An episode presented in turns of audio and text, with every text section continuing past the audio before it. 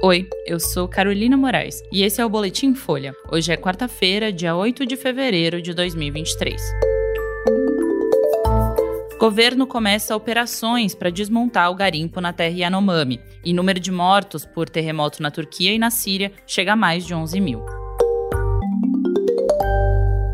O governo federal começou as operações para tentar desmontar o garimpo ilegal na terra indígena Yanomami. Mais de 20 mil garimpeiros invadiram o território nos últimos anos. As ações são feitas pelo IBAMA, com auxílio da FUNAI e da Força Nacional de Segurança Pública, que é vinculada ao Ministério da Justiça. Agentes do IBAMA estiveram na terra indígena no começo da semana. Eles destruíram um helicóptero, um avião, um trator e estruturas que garantiam a logística de uma área de garimpo. Também foram apreendidos duas armas e três barcos com cerca de 5 mil litros de combustível, além de antenas de internet, freezers, combustível e geradores que eram transportados para os garimpeiros. Uma base de controle foi instalada num trecho do rio Urariquera como parte dessa operação. O rio vem sendo usado como rota de fuga de garimpeiros desde que a aeronáutica passou a controlar o espaço aéreo da região. Para fugir, os invasores passam dias caminhando na floresta e em percursos de barco ao longo desse rio.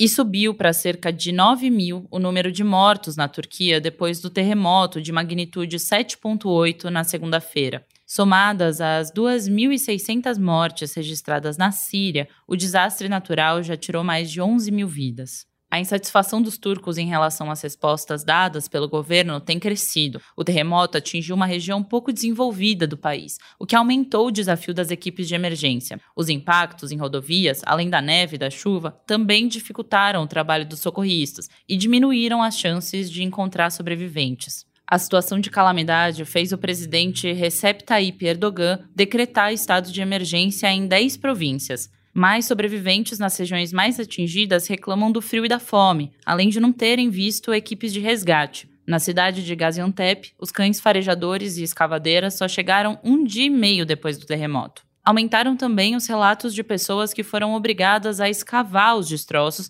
em busca de familiares com as próprias mãos, sem equipamentos adequados nem roupas para o frio. O tremor aconteceu de madrugada e muitos sobreviventes fugiram de casa descalços. As autoridades turcas afirmam que mais de 12 mil socorristas atuam na busca e no resgate de vítimas e que outras 9 mil tropas foram mobilizadas. Segundo o New York Times, 8 mil pessoas já foram socorridas.